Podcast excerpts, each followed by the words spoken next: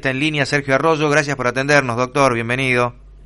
Hola Héctor, buenos días. Buen día. Eh, hablan de demoras de, cinco días. ¿Esto es así o son algunos casos, Sergio? Sí, últimamente se ha dado una aparición de focos en, todo lo, en toda la provincia. Hay más de 127 municipios con casos activos actualmente, con focos. Este, por supuesto, el de Río Cuarto es uno de los más importantes y el laboratorio central dentro del como laboratorio público está procesando alrededor de las 5.000 muestras por día. Mm.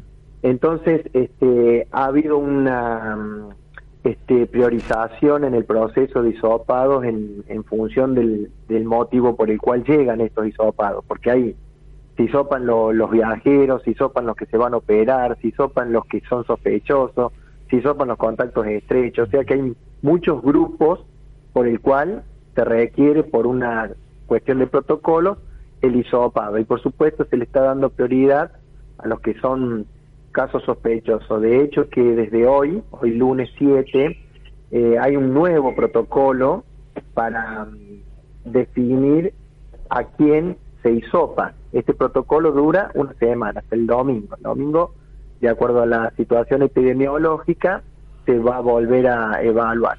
Hoy por hoy se, eh, se hisopa a los contactos estrechos, no a todos.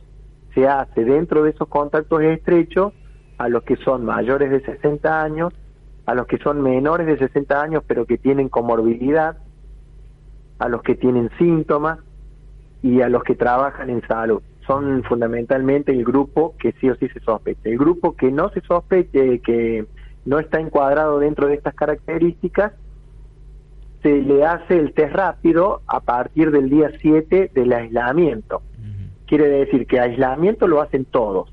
El hisopo se le hace a este grupo y a los que no conforman este grupo se le hace test rápido a partir del séptimo día. Tiene que ver con la optimización de todos los recursos.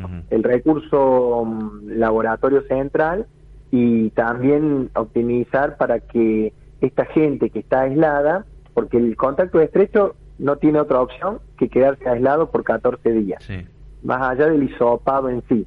este, si el hisopado da negativo o da positivo, el aislamiento eh, no cambia. este, lo que sí eh, hace más dinámico este sistema a que cuando a partir del séptimo día eh, da negativo el, el test rápido, entonces el contacto de contacto se va liberando. Si da positivo, ya pasaría al protocolo de eh, caso positivo, digamos, contactos estrechos de eso y contactos de contacto.